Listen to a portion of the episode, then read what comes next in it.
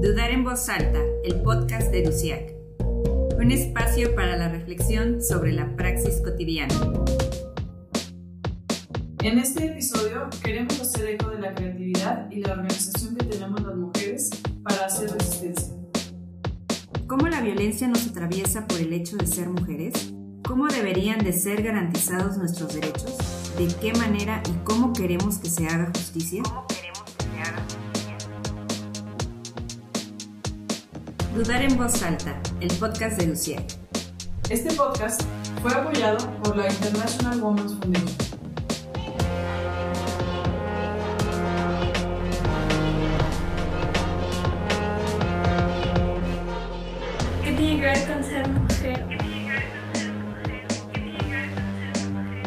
Para mí la justicia tiene que ver con que todas las personas tengamos acceso al goce de nuestros derechos, con que todas las personas podamos disfrutar de la vida plenamente. Hay sectores, como en las mujeres, para los que no hay justicia. Entonces lo único que me queda saber es que la única justicia que he conocido es la que hemos estado construyendo nosotras, a costa de nuestras propias acciones y de nuestras propias vivencias. Y nosotras estamos haciendo esto. Y nosotras seguimos aquí, nosotras seguimos luchando y nosotras seguimos. Nosotras seguimos con nosotras.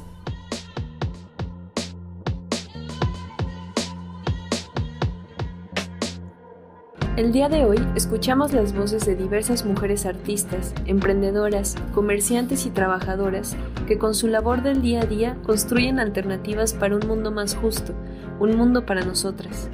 Ellas son Aida López, Ángeles Escobar, Andrea Villanueva y María Fernanda Rodríguez.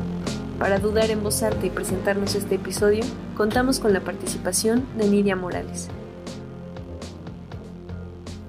Saludos, este es el episodio 3 de Dudar en Voz Alta. Nosotras queremos sumarnos a hacer eco de las formas creativas y organizadas con que históricamente resistimos las mujeres. Saludo a Mariana Prieto, a Karina Lara. Pues aquí andamos, Nidia. ¿Tú cómo andas? Aquí eh, dudando con la gente en voz alta. Saludos a todas, a todos. Qué bueno reencontrarnos otra vez. También saludo a Caro Quintanilla eh, en la cabina a las perlas de Educiac que impulsan en gran parte este esfuerzo para tener un sitio donde dudar en voz alta.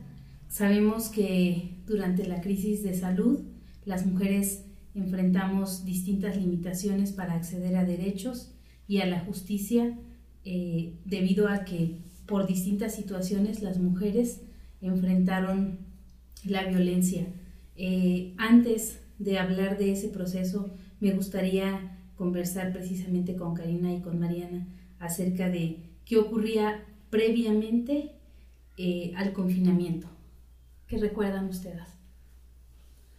Uy, pues en el tema yo tengo como tipo esta partida en la línea del tiempo, donde justamente estaba en una cúspide este movimiento eh, de mujeres, no solamente en lo local, sino también eh, en lo nacional. Creo que ahí está el gran número de mujeres que fueron a la marcha ¿no? del 8M, cómo se llenaron las calles, la sorpresa también de San Luis, de cómo eh, pues rompimos récord incluso, ¿no? Hablando de números, de cuántas mujeres de distintas edades, que también era lo sorprendente.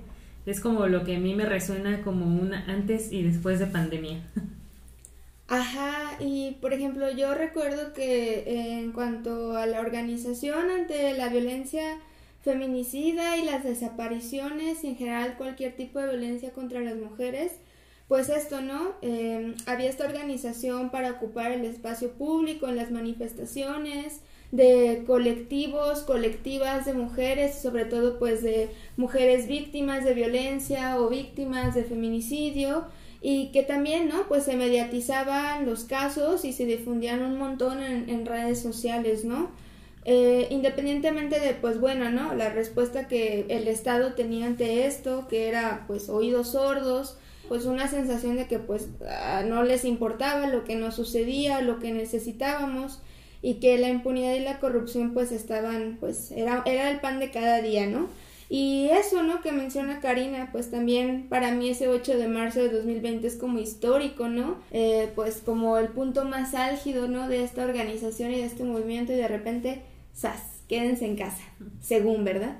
Sí, creo que este recuento nos ayuda a pensar también todas las necesidades que las mujeres estábamos colocando en el espacio público y también cómo algunos medios de comunicación estaban recuperando también esas eh, denuncias, eh, fuera por eh, violencia o acoso en espacios educativos, en espacios laborales, por esta urgencia de justicia para las familias y para las mujeres víctimas de la violencia patriarcal.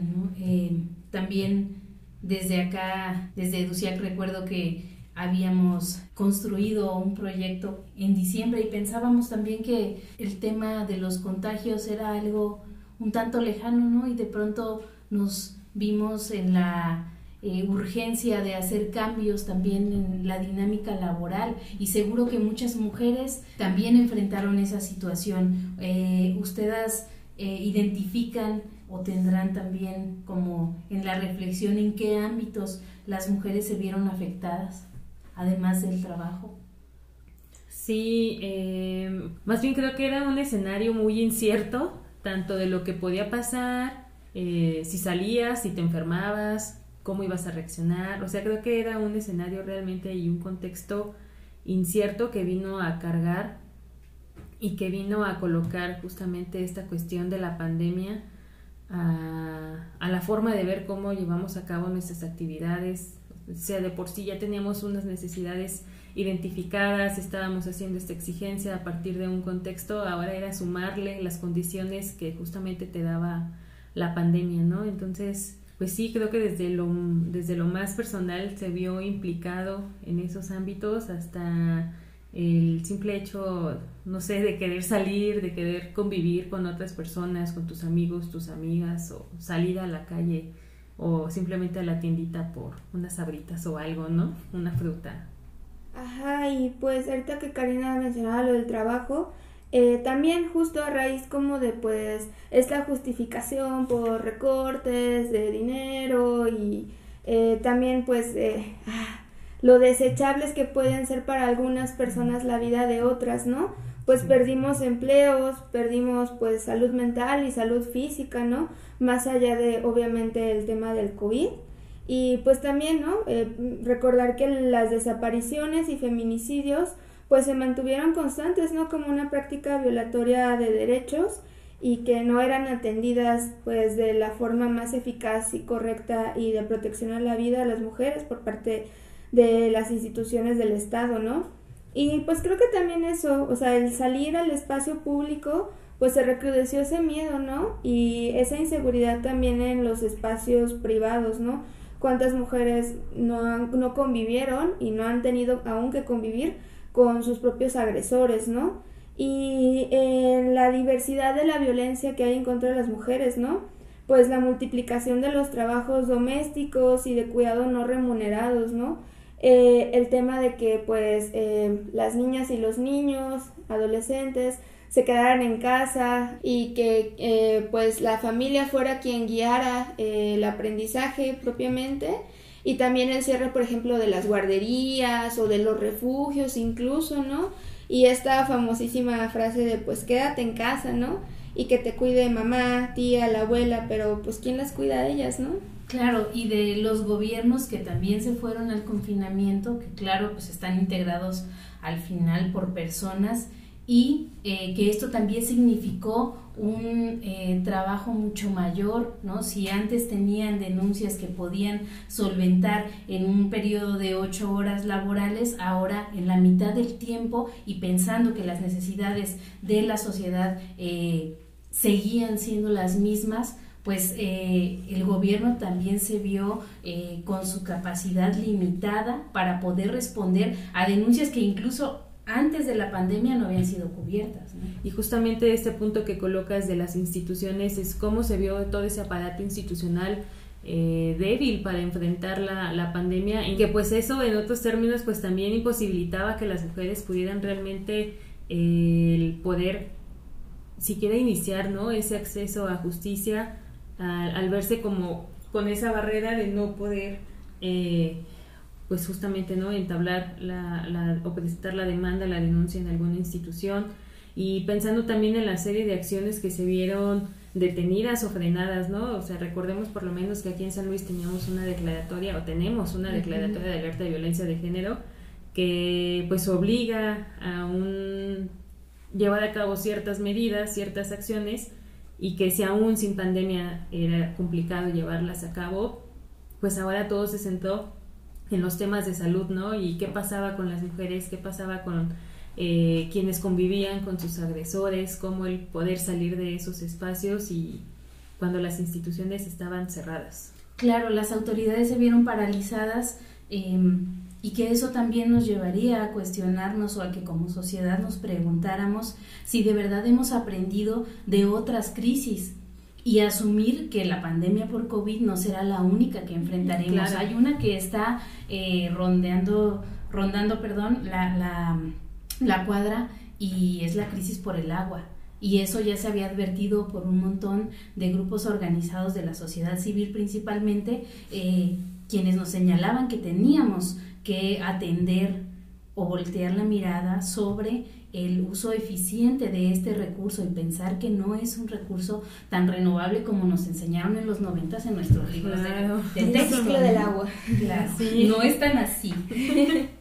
y eh, claro, no creo que también hace falta em, que como sociedad podamos continuar debatiendo cómo atender a la justicia en esos tiempos de crisis o en situaciones eh, que escapan a la cotidianidad, ¿no?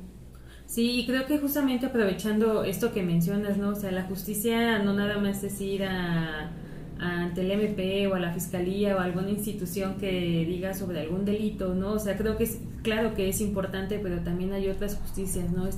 Ahora que mencionas el tema del agua, pues la justicia ambiental, la justicia alimentaria, eh, no sé, un montón de necesidades y de inaccesos que también tenemos y que la, la pandemia, para bien o para mal, vino a descubrirlas eh, justamente, ¿no? Y acentuarlas y el, pues incluso motivar a realizarse otras acciones, en su mayoría, pues las vamos conociendo, ¿no? Alternas a lo que ya está ahí establecido, pero que justamente van impulsando el no manches, no, o sea, justamente el tema del agua, ¿no? Algo tan básico como, lavarse las manos y que muchas personas no pudieran acceder a eso y que las mujeres ciertamente decían, pues claro es que necesitamos el agua como para alimentos, para lavar, para el aseo, ¿no? Y creo que a las mujeres también nos atraviesa como otras necesidades, eh, tan solo con el acceso al agua y que pues en muchos lugares no se vio como garantizado.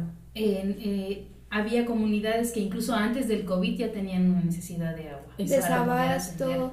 Y sobre todo ahorita que dicen que es justicia, ¿no? Y hablar de derechos, ¿no? Pues el agua es un derecho, la alimentación es un derecho y pareciera que a lo mejor en este esquema, como decías, Nidia, pues eh, estos recursos que parecen ser no tan renovables como antes lo veíamos, pareciera ser entonces que eh, también bajo esta lógica de cómo se va creando y cómo van acaparando también, ¿no?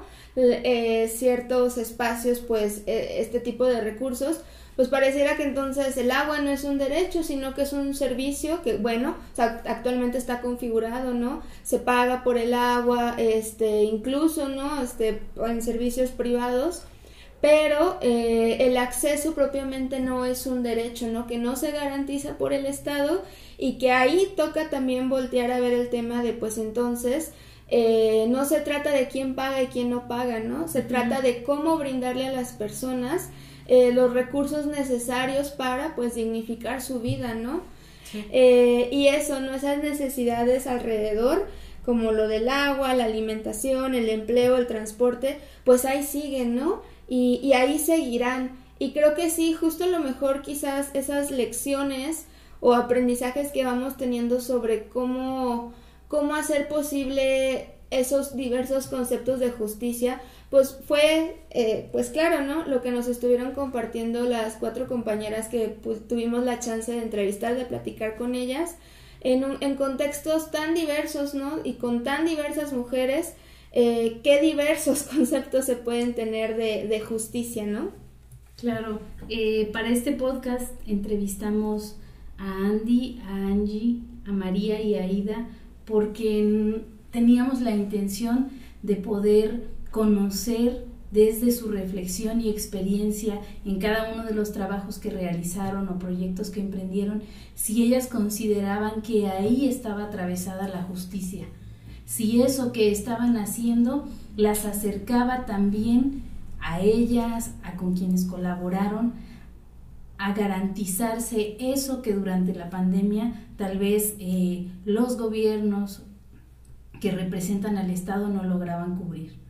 ¿Cómo te sentiste tú, em, eh, Karina, entrevistando a Aida?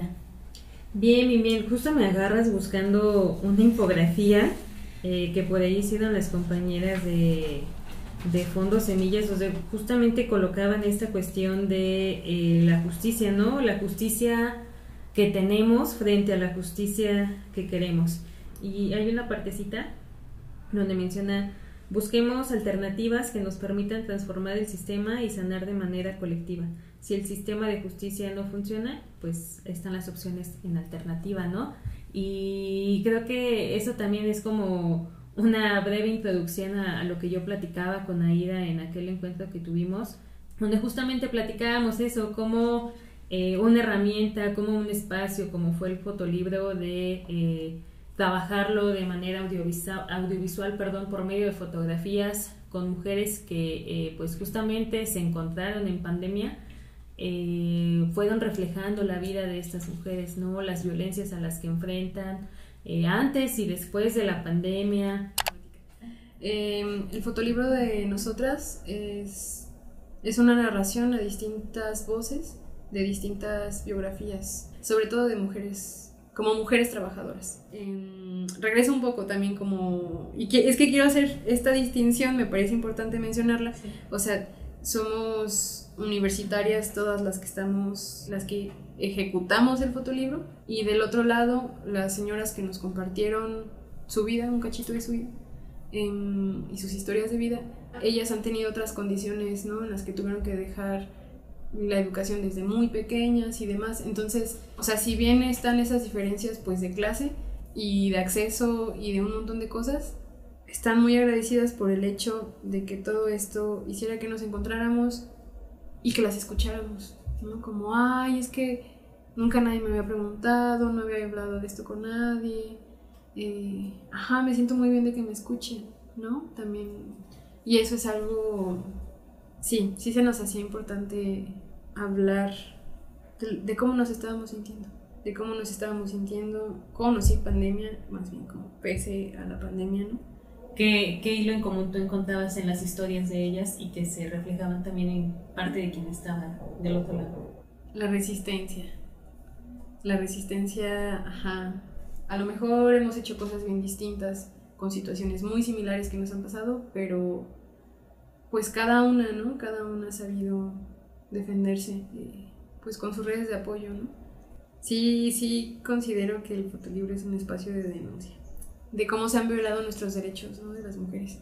Sí es tanto de denuncia, pero también nos pareció importante poner la respuesta, la resistencia que nosotras estamos, con la que estamos contestando, ¿no?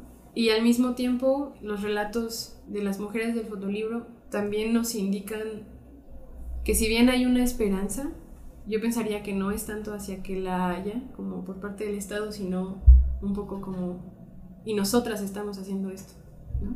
Y nosotras seguimos aquí, nosotras seguimos luchando y nosotras seguimos, nosotras seguimos con nosotras. Y, ajá, y a lo mejor a lo que le estamos apostando de una manera más, más tangible, más real, más eficaz, más rápida también, pues es hacia nosotras. Y pues bueno, platicando entre eso, eh, como también el compartir que pues ante una falta eh, de seguridad laboral, ¿no? Fue el espacio donde ellas se fueron congregando, conviviendo, compartiendo y encontrándose también, ¿no? Viendo las similitudes que pudieran tener ante esas necesidades y ante esas violencias que de una u otra manera pues se iban a atravesar, ¿no? Y a mí me parece algo bien bonito que me dijo ella, que justamente las mujeres por ahí compartían, ¿no? Eh, después de que ya se llevó a cabo y en estas charlas que tuvieron, pues justamente fue el, bueno, tarde o temprano, o temprano nos íbamos a encontrar, ¿no? Y creo que eso nos tocó y nos trastocó a todas cuando realizamos las entrevistas de, pues claro, ¿no? aunque ya por ahí es bien conocido que aquí en San Luis todas y todas nos conocemos, eh, justamente a quienes estamos en este espacio nos mueve más o menos como este pues la movida acá pues de las injusticias, de las condiciones sociales en las que nos enfrentamos, pues eso, ¿no? Tarde o temprano nos encontramos eh, ya sea en una mercadita, ya sea en esa presentación de fotolibro, ya sea en las calles, ya sea en el espacio de trabajo y nos vamos a dar cuenta también rescatando algo que platicaba con Aida del diálogo, ¿no? El, ajá, el centrar el diálogo entre mujeres creo que justamente nos viene a confirmar eso que tanto compartimos, aunque no nos lo digamos. Bueno, la pandemia ya llevaba un rato.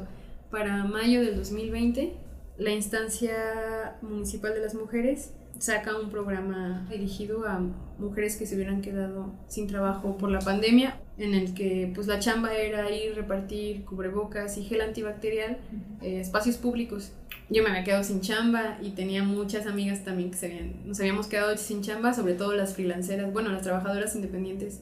Y entonces vamos, pues ahí nos damos cuenta que somos muchísimas mujeres, ¿no? No sé, y había mujeres muy jóvenes, ajá, justamente como compas que luego topas, ¿no? Pero también estaban eh, mujeres mayores. De ahí es que nos conocemos, luego nos proponen desde, pues desde la instancia que nos estaba contratando, nos, nos proponen hacer un video en específico de las condiciones eh, de precarización de las señoras.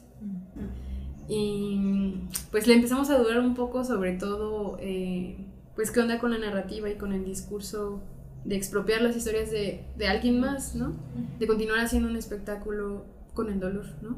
Entonces, lo que es es como, ya casi lo quiero decir así abiertamente, es, o sea, un, un error grande con los discursos audiovisuales, con el cine, ajá, pues es pensar que hay que darle voz a alguien, ¿no? Cuando en realidad todas las personas tienen su propia voz y eso debería ser respetado, incluso también hasta el arte debería ser un derecho humano, ¿no? O sea, todas las personas deberían estar en posibilidad de poder contar sin narrarse a sí mismas.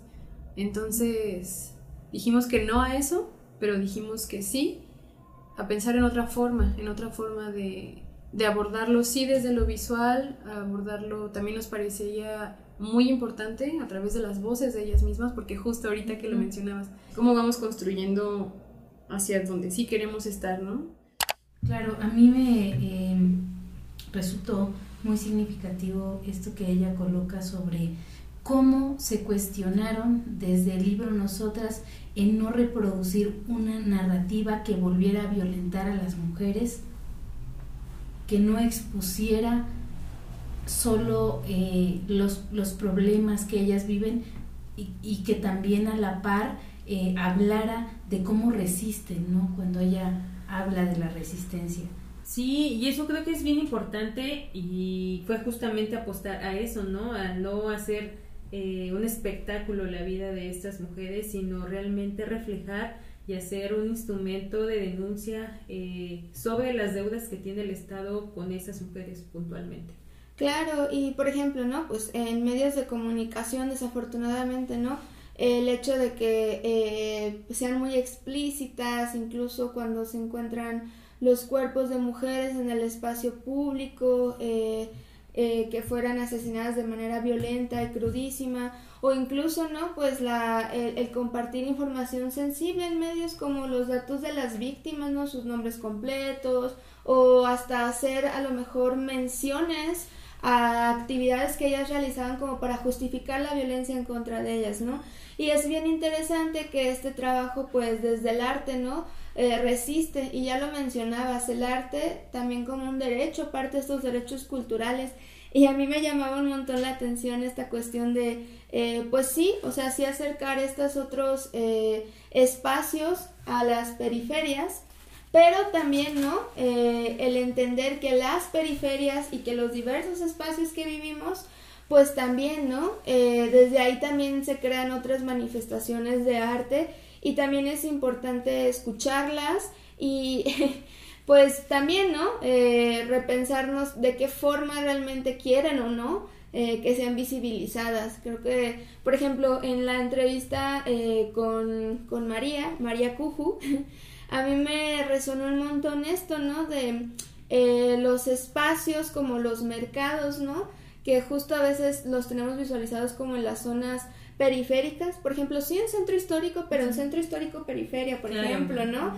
Y también en otros mercados como los abastos, por ejemplo, ¿no? Eh, donde pues día a día confluyen muchas personas y, y este tema, ¿no? De, de accionar, de eh, el tema de la alimentación, ¿no? También como un derecho y, y recuperar, ¿no? Eh, aquello que se ve como desperdicio, como basura, ¿no?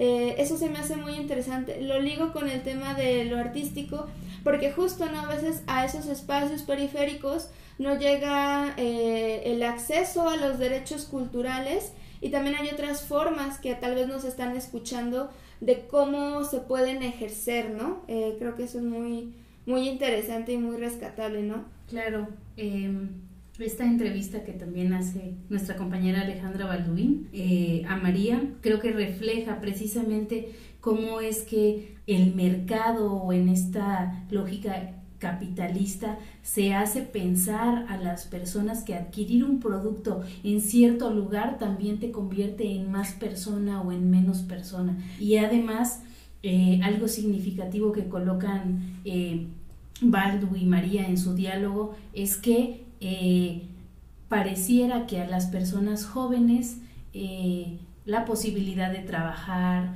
de acceder a una buena alimentación, está dada por hecho, como si, la, como si la edad condicionara para que tuviéramos los mejores cuerpos, las mejores posibilidades de encontrar trabajo todo el tiempo y eh, la pandemia justo viene a colocar que Incluso las personas jóvenes fueron las más afectadas. Por eso surgen estas otras alternativas que, claro, también son una reacción frente a la necesidad de plantear la organización desde el trueque o desde la mercadita. Tiene que ver también con eh, poder garantizarse cosas que el Estado o que los gobiernos no cubrieron. Mi nombre es María Fernanda Rodríguez Mendoza. Actualmente me conocen más como Maya Cuju por mi negocio, este, que es Comida Vegana. Académicamente soy psicóloga. Eh, a otras cosas que me dedico, pues a la cocina, a las bicintregas, a las plantas, a los gatos y esas cosas. De manada, eh, manada nativa cooperativa en Espiral, pues surgió como a mediados de la primera ola de pandemia de que pues todas las morras, porque personas jóvenes y porque tú no necesitas tanto ese dinero, las iban despidiendo de sus trabajos. O sea, no, pues hay recorte de personal y pues como tú tienes más chance de, sobrevivir, entre comillas, según su forma de ver, pues las despedían y se quedaban pues sin varos, sin ingresos, sin nada. Entonces, este, sí hubo, ahí también se dio el boom de los trueques y este, y pues sí, o sea, ese tipo de proyectos y de ahí, de esos todavía se conjuntaron otros como la sobremesa. Entonces... ¿Qué era la sobremesa? Ajá, la sobremesa, ahí es cuando uno descubre el mundo grandísimo y nuevo llamado el desperdicio del capital. que pues la sobremesa era pues juntarse como a hacer comida, una como olla gigantesca de comida y darlos a precios muy, muy, muy accesibles para, para la bandita, ¿no? Y pues ese dinero pues igual irlo pues echando para otras compas o para otros proyectos y así. ¿Y por qué tenía un precio tan, tan, tan así para la bandita? Pues porque toda la materia prima, que en este caso son los alimentos, eh, se conseguía a partir del desperdicio que se hace en este caso en, pues en los mercaditos locales y en central de abastos principalmente te das cuenta de cómo esto puede estar existiendo a la par de que te están dando un kilo de aguacate en 130 pesos y ahí hay otros 20 tirados que solo porque están abollados ya no se van a vender, ¿no? Entonces, este, pues empezamos como a, organizarnos para eso y pues sí es, todo un rollo. tienes que ir, tienes que ir viendo pues eh, dónde están los las montañas literal de, de alimento este, y ir recolectando. O sea, de, ya con lo que sacamos decimos, no, pues si se alcanza a hacer una ensalada, ¿sabe qué? O si se alcanza a hacer un pozole, ¿sabe qué? Una vez te hicimos tamales, o sea, no, no. Es lo que te iba a decir, ¿no? Porque al final es un trabajo, ¿no? También ir a hacer el tlacuacheo y organizarlo y compartirlo, ¿no? O sea, o sea, al final sí estás haciendo acciones. Sí, sí, sí sí, o sea, es todo un trabajo y, y al final pues terminamos todas cansadísimas, pero muy felices de que mm, esa comida no termina en la basura, de que aparte alimentamos a las compas y de que aparte de eso pues nos llevamos un ingreso extra para otros proyectos. A partir de la comida pues también me remonta mucho a este asunto de que pues las mujeres históricamente también eh, hemos encontrado los espacios para organizarnos sea, ahorita está como que mucho el meme de, ay, pues vete a ver, vete a la cocina porque eres mujer, ¿no? Cuando en realidad muchas mujeres encontraron espacios de resistencia en la cocina. Como siendo mujer, pues considero que organizarnos es más, no quiero decir más fácil, pero es como más viable o más armónico que cuando lo haces de forma mixta porque de forma mixta siempre sale alguien que quiere ser el super líder supremo de y con las mujeres no con las mujeres sí noté mucho esa diferencia de que se ve que todas las propuestas todas las opciones y todos los pensares y sentires se manejan de la forma más este, pareja posible horizontal pues. Entonces lo único que me queda saber es que la única justicia que he conocido es la que hemos estado construyendo nosotras no a costa de ellos, sino a costa de nuestras propias acciones y de nuestras propias vivencias.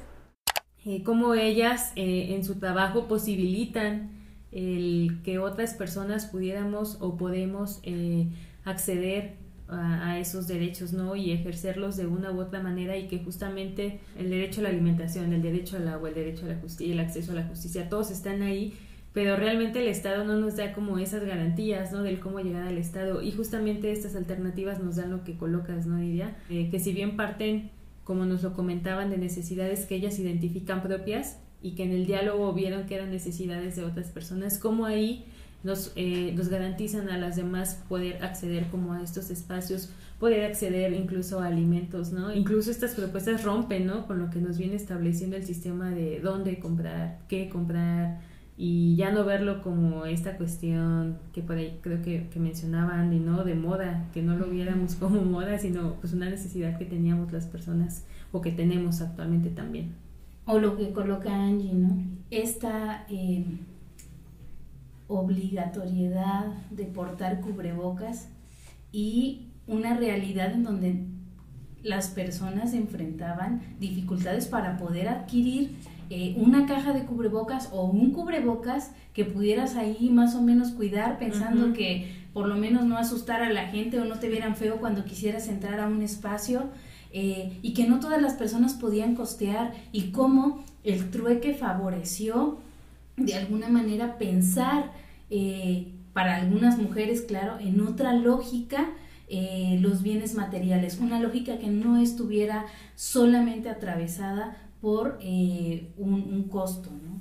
Y de esto nos habla Ángeles, Angie, en la entrevista que le realizamos acerca del trueque entre mujeres. Eh, bueno, yo creo que el trueque en general es una estrategia contra el consumismo eh, y contra la necesidad que se nos ha creado de acumular bienes. Cuando hablamos de trueque entre mujeres, creo que además implica que estamos haciéndole frente a un sistema económico que históricamente nos ha desfavorecido. Em, no por nada siempre hemos sido las mujeres quienes hemos tenido que encontrar alternativas para generar más recursos o para administrar eh, los, los, recursos en el hogar, etcétera.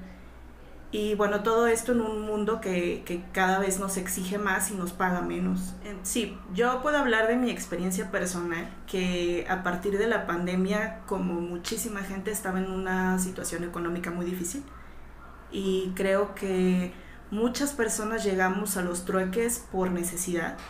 Y eso para mucha gente implicó no tener ni para las necesidades más básicas. Y eso se notó en el primer año del grupo de trueques porque durante esa etapa los artículos que más se movían eran de primera necesidad, eran alimentos, eran artículos de higiene, incluso yo veía em, artículos ya muy específicos como los cubrebocas, el gel antibacterial, que en tantos medios se nos anunciaba y en tantos negocios se nos exigía que eran obligatorios y sin embargo una los tenía que costear, ¿no? Hay que decirlo, ¿no? Que no hubo un apoyo tal cual por parte del Estado. Y pues cuando no tienes recursos, ¿qué haces? Pues recurres a, a, otros medios, como en este caso el trueque, ¿no? Mm, cuando me hablabas de justicia, yo pensaba mucho esto en que nosotras hacíamos hincapié. Si seguimos pensando solamente en el valor monetario, es muy difícil que sintamos todas las veces que nuestros tratos fueron justos. Por eso hay que pensar en otras formas de hacer justicia, en otros conceptos de justicia, que no tengan que ver solamente con el dinero o con sentir que saqué ventaja de algo. Y esto pues para que el trueque no sea nada más un pago en especie, como piensan muchas personas. Estas acciones sí están justo buscando, eh, no sabría decir si garantizar o incluso no eh, tener esa alternativa ante la omisión del Estado. Eh, y aquí algo bien importante que creo que varias veces nos lo, hemos repensado, ¿no? Hasta qué punto esas acciones tienen limitaciones, eh, y no solo en el accionar, sino también en las propias limitaciones que el Estado y las instituciones eh, les ponen a estas acciones, ¿no?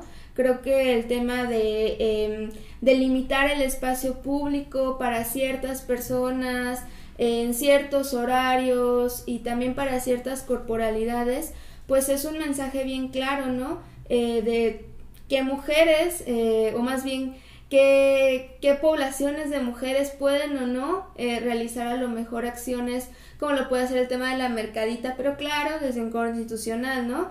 Eh, el trueque, híjole, el trueque he visto como algo que se sale completamente de los esquemas de consumo, eh, el tema de la acción en espacios públicos desde el arte, pero siempre y cuando sean bajo un beneficio como de eh, institucional o por una cuestión productiva, por ejemplo, ¿no? O incluso eh, estos diversos trabajos que las personas jóvenes nos vamos generando en el autoempleo, eh, eso, ¿no? También responden a pues una negativa del Estado. Ahorita recuerdo un montón de saludos a las y los compas de Leduciac en, en este trabajo de la chamba chida, ¿no? en el proyecto de compás. Eso, ¿no? O sea, pues sí, o sea, tal vez el Estado sí te brinde eh, una bolsa de trabajo, pero esos trabajos no están precarizados, esos trabajos no responden a lógicas de explotación y el autoempleo y la informalidad también es una forma de resistir, ¿no? Y de buscar crear justo esas chambas chidas que realmente le ofrezcan a las personas tanto la satisfacción económica, pero también esa satisfacción de ver dignificado y reconocido pues su trabajo, su experiencia y sus ideas, ¿no? Bueno, soy Andy. Bueno, me llamo Andrea, pero así me gusta más que me digan Andy. Este, bueno, pues justamente, ¿no? Ser mamá en plena pandemia, pues sí cambió muchos caminos, panoramas y demás. Y sentí la necesidad justamente por el tema de lo caro que es estar en un mercadito, ¿no? Durante un fin de semana, ¿no? Que si te pones a pensar es como la renta de un local hasta en el centro, ¿no? Entonces dije, oye, ¿por qué no podemos hacer esto con mujeres que sean, pues, las nuevas nenis, ¿no? También fue el término en pandemia, ¿no? Que se adaptó para las chicas emprendedoras. Creo que mi necesidad como mamá, pues a final de cuentas era la necesidad de mi compañera la de al lado, ¿no? De mi compañera la de enfrente. Oye, quiero ir a un mercadito, pero pues no puedo llevar a mi bebé porque luego la gente pues súper fea, ¿no? O sea, mucha gente todavía no tolera, ni siquiera puede respetar, ¿no? Que seas mamá, o sea, o sea, que tienes que sacar dinero, ¿no? Para poder, pues, tener a tu bebé, aunque sean las condiciones básicas, ¿no? Y necesarias. Entonces, yo así entre pláticas decía, ay, ¿sabes qué? La neta, como que traigo ganas de armar esto, traigo ganas de armar esto. Entonces, todas me decían, no manches, sí, no manches, sí, yo jalo, cuenta conmigo, cuenta conmigo. Y también ese tipo de comentarios, pues, a mí me motivaron, ¿no? Porque dije, oye, no soy la única que tiene esta necesidad, o sea, no soy la única que dice, ay, por ponerme en un mercadito me cobran esto, ay, no, o sea, mejor no. Entonces, sí, es esto, ¿no? O sea, que se den cuenta, ¿no? Que somos mujeres, que nos podemos echar la mano entre todas. Sí, imagino una edición de la mercadita una vez al mes en una plaza, en diferentes plazas del centro, con seguridad y condiciones óptimas donde nosotros nos podamos sentir pues igual de seguras, ¿no? Igual con nuestras nenas, con nuestros nenes, ¿no? eso. Entonces, ajá, me, me sigue resonando un montón, eh, pues hasta dónde topan esas acciones y sobre todo más que esas limitantes, pues luego son dadas por las propias instituciones, ¿no? Que no es que esas acciones incluso se contrapongan a que las acciones de las instituciones sigan, ¿no? Adelante, qué bueno, ¿no? O sea, mientras vayamos como abarcando más espacios donde se creen oportunidades para las personas, ¿no? Pero como ahí decías, Cari, muy, muy, muy atinada, ¿no? Pues el Estado eh, ahí nos coloca los derechos, ¿no? Pero así como nos limita el acceso a los mismos, si bien debería garantizar ese acceso, también debería garantizar y respetar las formas en las cuales ejercemos nuestros derechos, ¿no? Más allá de limitar, eh, pues, que, que si el trueque es bueno o malo ante la lógica del consumo, ¿no? O si las chambas informales o del autoempleo eh, no cuentan para los índices de encuestas gubernamentales, ¿no? Porque sí cuentan. Claro, eh, pienso sobre todo en, en, en, el marco de esas limitaciones que, que ya señalabas, Mariana. Eh, cómo es que desde el gobierno existió ese señalamiento de cuáles eran los trabajos prioritarios y cuáles no, y cómo todas las personas, incluidas las mujeres artistas, se vieron limitadas para poder costearse la vida porque resulta que las artes eh, no son una primera necesidad y entonces se fueron a estos otros espacios, eh, digamos, este como respuesta alternativa o urgente para poder continuar subsistiendo y nos dimos cuenta también de que ningún trabajo eh, puede ser colocado en un segundo plano. Las artes nos salvaron durante el periodo de pandemia, ¿no? Eh, además de, la, de cocinar la idea para este podcast, eh, también surgieron muchos otros, estábamos enterados, enteradas de todo lo que pasaba en las series, en la música, entonces me parece que también eso deja ahí como una nota importante a considerar y reitero, creo que debiéramos ocupar algunos momentos de nuestra vida para reflexionar también eh, en comunidad, si es posible, cómo eh, atendemos a esas crisis eh, que, no que, no, que podrían no ser eh, únicamente así a, nivel mundial, ¿no? También enfrentamos en otros momentos crisis a nivel familiar y cómo eh, eso también nos permite aprender. Em, para ir cerrando, quisiera también encauzarme en esta reflexión y dudar junto a ustedes por qué no deberíamos olvidar el trabajo organizado de las mujeres durante la pandemia o que nos deja como sociedad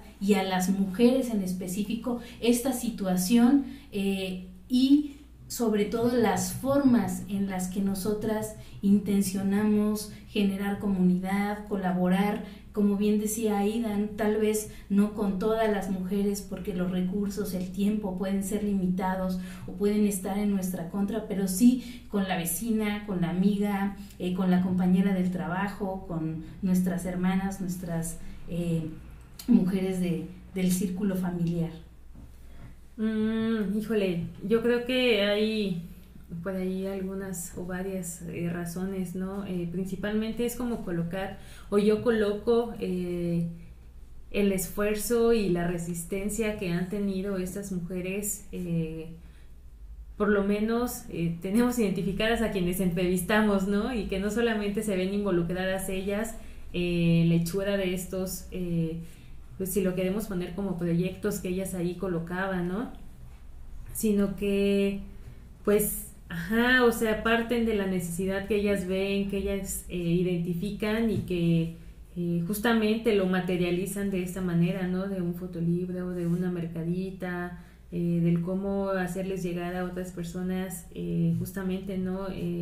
el acceso que se puede tener de otra manera, una manera alterna a los alimentos que pues para algunas es desecho, pero pues que sigue siendo eh, comida, ¿no? Sensibilizar también en los temas. No sé, me parece que todo esto pueden hacer como, como esa materialización a, a la resistencia que han tenido ellas eh, pero que justamente estaba colocada en el fotolibro de bendita pandemia que nos juntó, ¿no?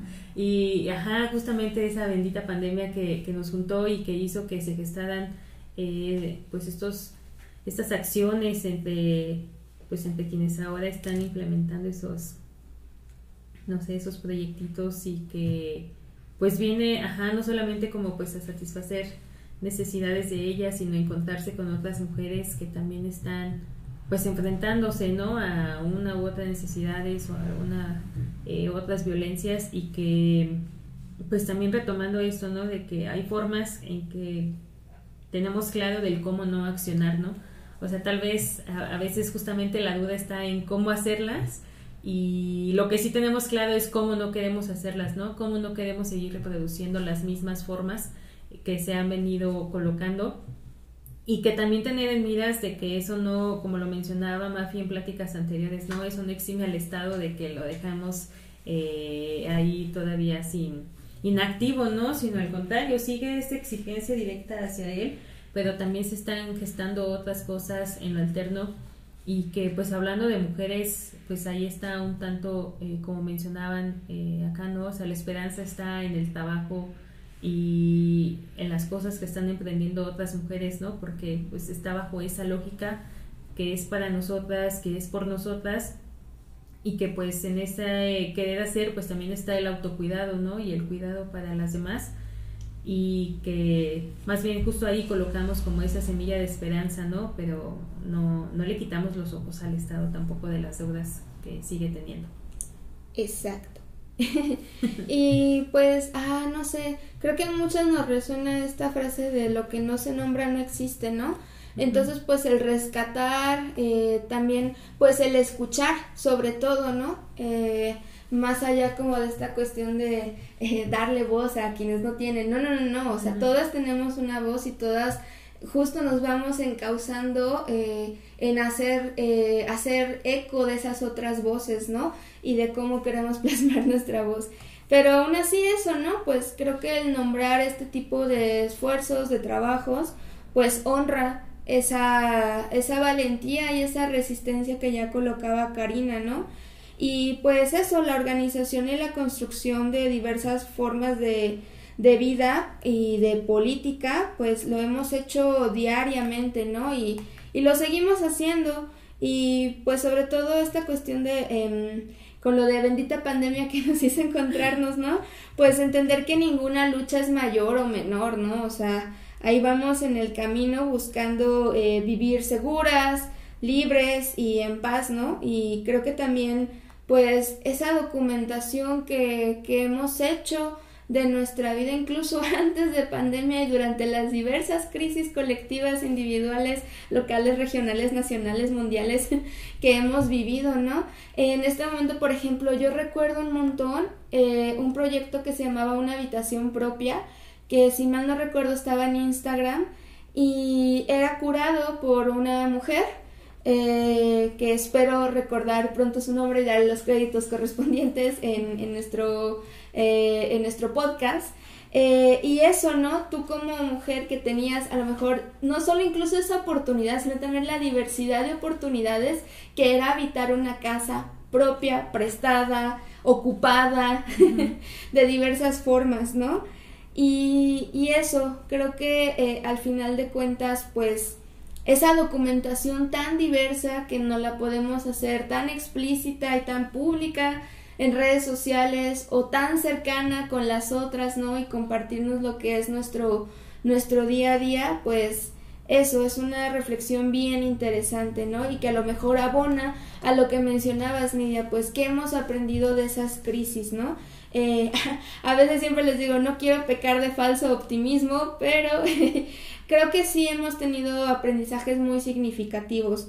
E incluso eh, yo colocaría a de forma personal, a mí me resonó muchísimo el escuchar a María, el escuchar este diálogo que tuvo con Ale eh, y retomando un poco de lo que ya se colocaba en el segundo episodio de nuestro podcast.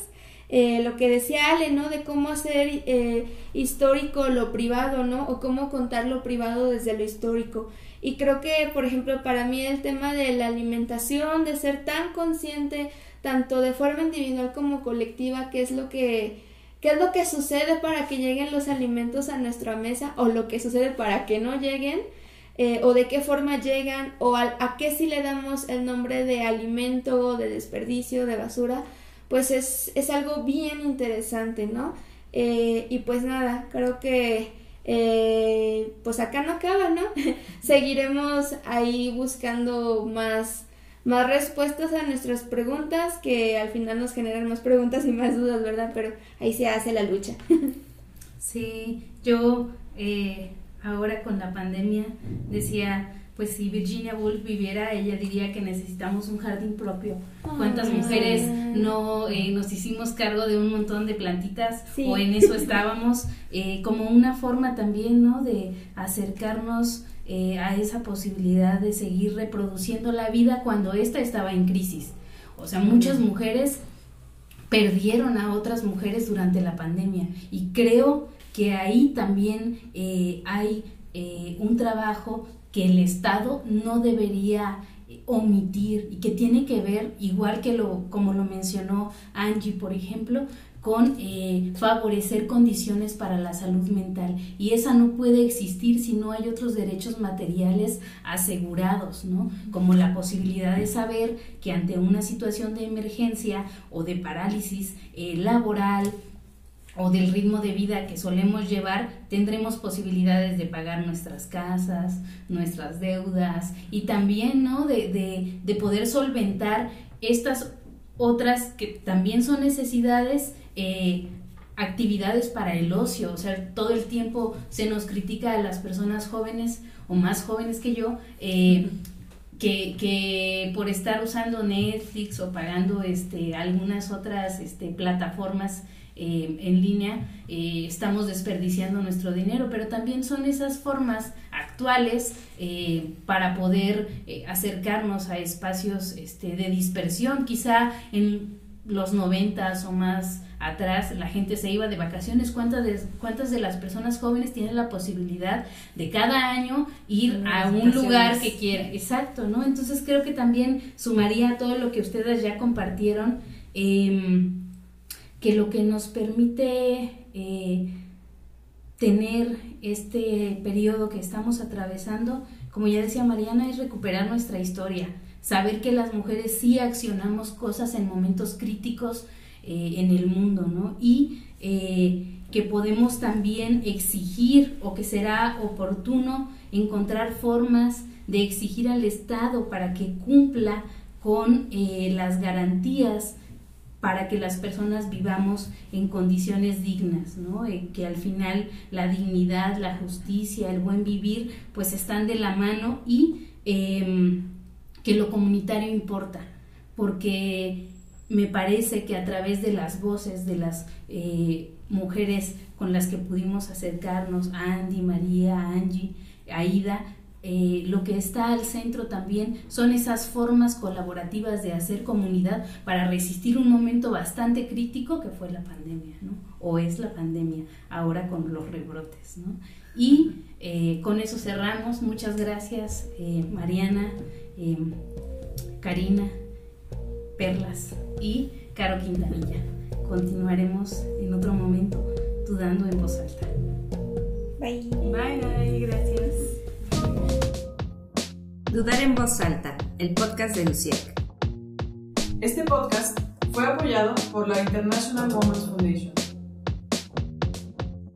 Síguenos en nuestras redes sociales. Facebook, arroba EduciacMX. Instagram y Twitter, arroba Educiac. Dudamos para encontrarnos, para reconocernos y sabernos distintas. Dudamos porque sabemos que cuestionarnos nos hará transitar por nuevos caminos.